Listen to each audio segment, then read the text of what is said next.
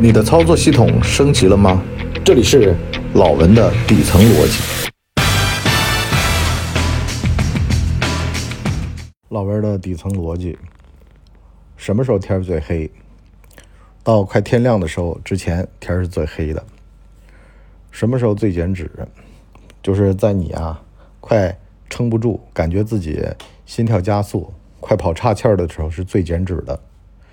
那什么时候呢？是最容易肥的呢，就在你吃，在吃上那多半口的时候是最容易肥的。什么意思呢？咱们今儿个讲讲临界点。其实啊，很多事儿啊，它是欲速则不达。我经常用一个词儿、一句话来激励年轻人，叫什么呢？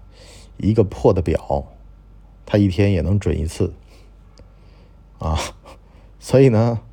当你面对很多的事情的时候吧，也别想的太过于完美，或者计划的太过于周密，啊，因为人生充满了很多很有意思的随机性，就跟综艺节目啊《极限挑战》里面说的“这就是命”的那个口诀一样的，人生很有意思。它不是说你严丝合缝跟钟表一样的那么转，严丝合缝的钟表也有走不准的时候，而且它一旦走不准，它老是不准，啊，因为呢。它老是多一分钟少一分钟，但是呢，破钟表反而呢一天有准时那么一下下的机会。所以呢，你包括我在刘畊宏直播间里面跳操，我有的时候跟不下去，我就是跟不下去。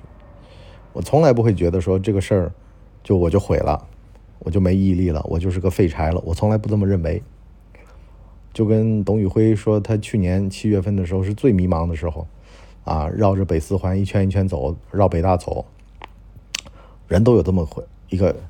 时候口，但是呢，得千万记得，你的价值不是说被这些外物所定义的啊。但是人就会容易陷入到这种牛角尖当中。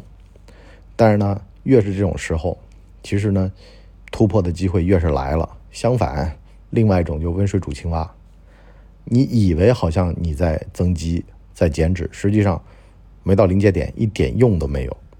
所以呢，这火候就非常非常重要。所以我就说，为什么你很多的事儿，你得有一个好的教练啊，有一套好的体系啊。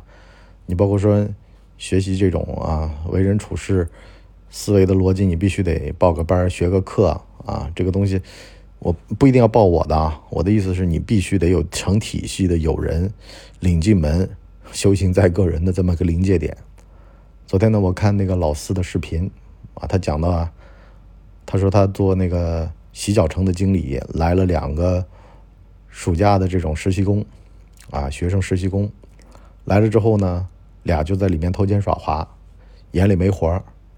然后呢，一个呢上班迟到摸鱼，然后呢就自个儿管自个儿走了；另外一个就留下来，然后呢开始慢慢有眼力劲儿。然后老四这个视频拍到这儿的时候呢，我突然就明白一个道理，什么呢？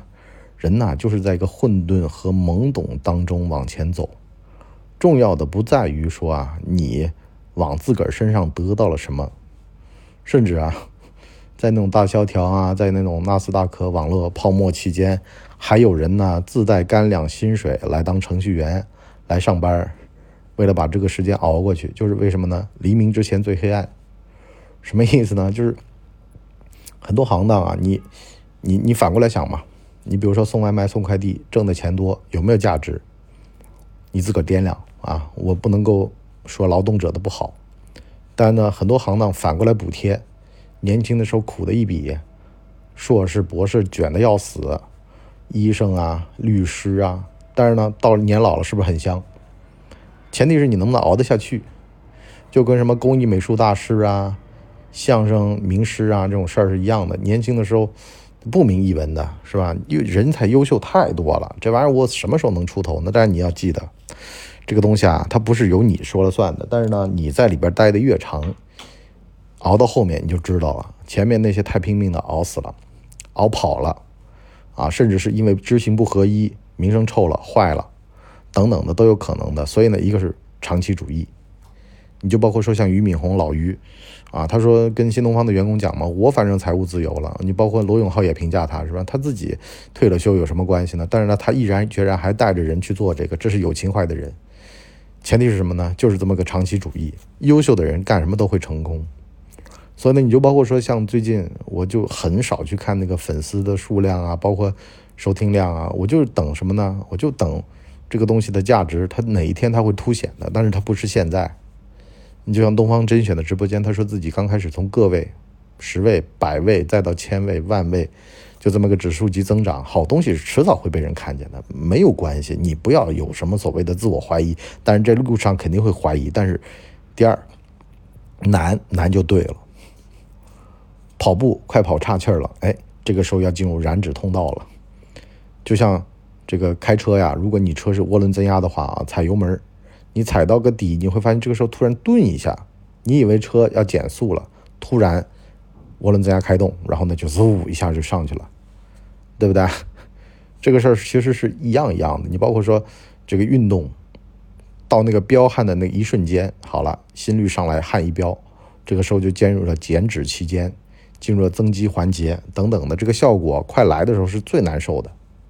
这个时候最痛苦、最迷茫、最无助的，就觉得说怎么会这样？但是呢，他熬过去就好了，他没有别的办法啊。如果说硬要说有种办法，那就是刘畊宏直播间的这个办法，就是努力的说话，分散你的注意力。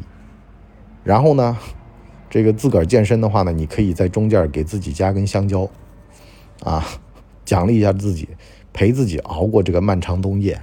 甚至包括说咱们做事业的过程当中。像你博叔刚开始做这种事业的时候，经常会买点小东西奖励一下自己，啊，这个游戏啊或什么的，陪自己熬过去。很多时候，所以为什么要有生活？月亮和六便士，月亮是远方，它很难，你得每天往那个方向努力。但是呢，六便士你捡起来很快乐，啊，东方甄选董董宇辉不是说吗？啊，他说白天卖这个农产品是。六便士要捡钱，要生活。晚上卖书是卖梦想，因为呢，他喜欢这个啊，喜欢教书，喜欢跟大家聊书，是吧？人两手抓，两手都得硬啊，这才是能够突破瓶颈的一个最重要的方法。好了，我们上半集就先聊这么多，我们下半集呢，就更为继续聊啊，这个所谓突破瓶颈期的办法，就是你不要听那些人跟你讲说你早就应该了，或者说呢是。啊，你还没红的时候就跟你讲，你不如找个厂去打螺丝，这个你都不要听。为什么呢？你如果说是自己热爱这件事儿，你只需要让自己在做这件事儿的过程当中很快乐，过去了，后面的福报就会来的。但是呢，有早晚，早和晚把心态调整好，怎么调整？怎么样熬？我们下半集跟各位仔细说。我们谋利游戏第三季啊，不是谋利。老文的底层逻辑第三季第二季，跟各位好好聊，拜拜。我们的节目一般在周二和周五更新，如果有加更的话，应该会是星期日。全网都叫干嘛播客。感谢您的收听，我们付费下半集再见。